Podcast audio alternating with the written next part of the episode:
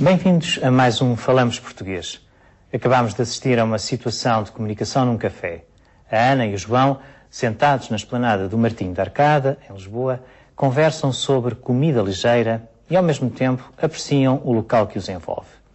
Hoje abordamos, portanto, uma área temática fundamental na comunicação do dia a dia, a área temática das refeições ligeiras.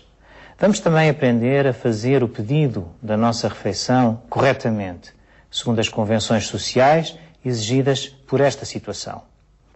Ora bem, comecemos por explicar sucintamente o que se considera uma refeição ligeira em Portugal. Uma refeição ligeira, como a própria designação indica, é uma refeição leve, em regra cozinhada e servida rapidamente e que pode constituir um almoço breve ou um lanche reforçado. Vamos agora ver como pode formular-se um pedido em português. Por exemplo, no estabelecimento comercial, tendo em conta as normas sociais que devem regular este acto comunicativo. Observemos novamente a Ana e o João e reparemos no modo como eles fazem o seu pedido ao empregado. Era um prego e uma bifana, se faz favor. Senhora, e para beber? Eu queria uma imperial. E eu gostava de um refrigerante.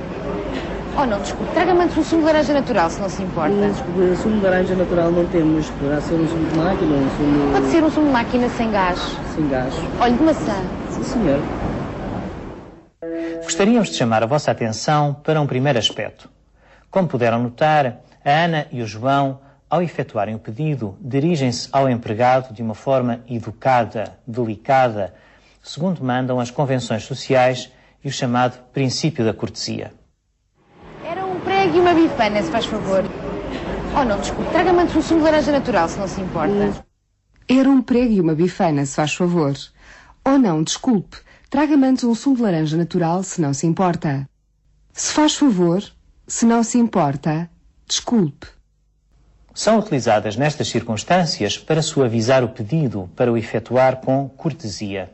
Vamos agora dar atenção às formas verbais utilizadas pelos nossos amigos no ato de fazer o pedido. Era um prego e uma bifana, se faz favor. Eu queria uma imperial. E eu gostava de um refrigerante.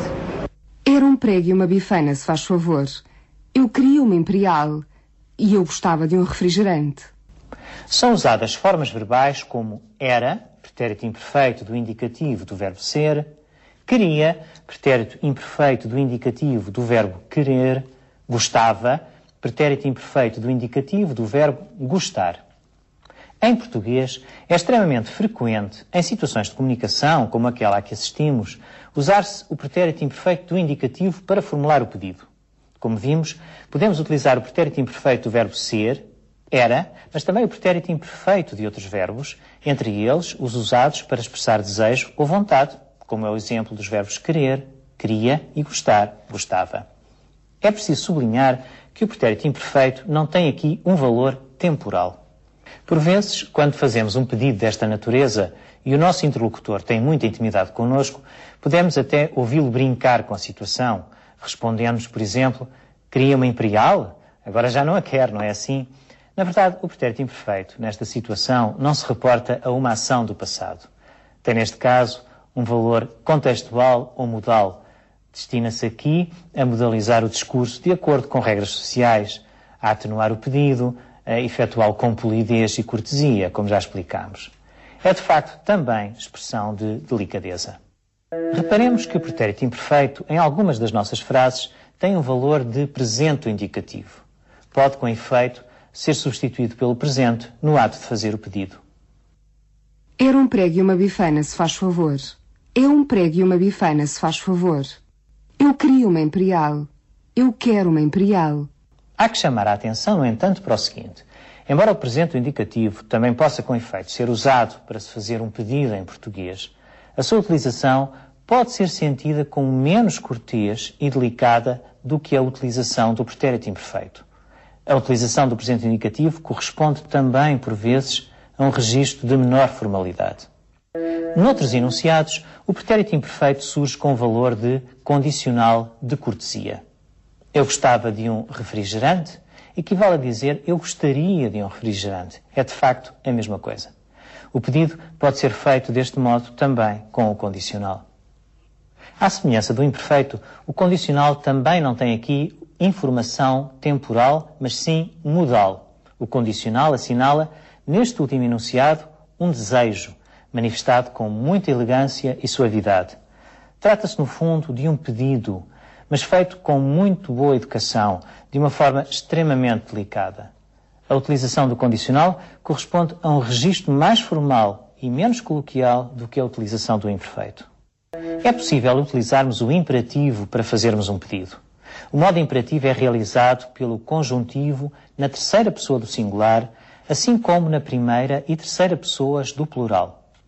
Quando usamos o imperativo e estamos a fazer um pedido, é muito importante utilizarmos atenuadores de ordem, como as expressões de cortesia, desculpe, se não se importa, para evitarmos que o nosso pedido pareça rude ao destinatário. Desculpe, traga-me um sumo de laranja natural, se não se importa. Parece haver uma tendência no português europeu para o uso de sim senhor, eliminando a concordância de género e número, como se esta fosse uma expressão fixa, invariável. No entanto, de acordo com a tradição gramatical e no contexto que vimos, tal expressão varia em género e em número consoante as pessoas a quem nos dirigimos. Resposta a um homem, sim senhor. Resposta a uma senhora, sim senhora. Resposta a vários homens, sim senhores. Resposta a várias senhoras, sim senhoras. No diálogo, a Ana, dirigindo-se ao João, utiliza expressões como um bom garfo é sempre um bom garfo e a barriga vem primeiro. O que quererão dizer estas expressões? Ser um bom garfo significa ser um grande apreciador de gastronomia, alguém que se entrega aos prazeres da boa mesa. A barriga vem primeiro é uma expressão fixa que significa que a principal preocupação de alguém é a comida e que esse alguém pensa primeiro em comer e só depois noutros assuntos. Bom, pela minha parte, por hoje é tudo.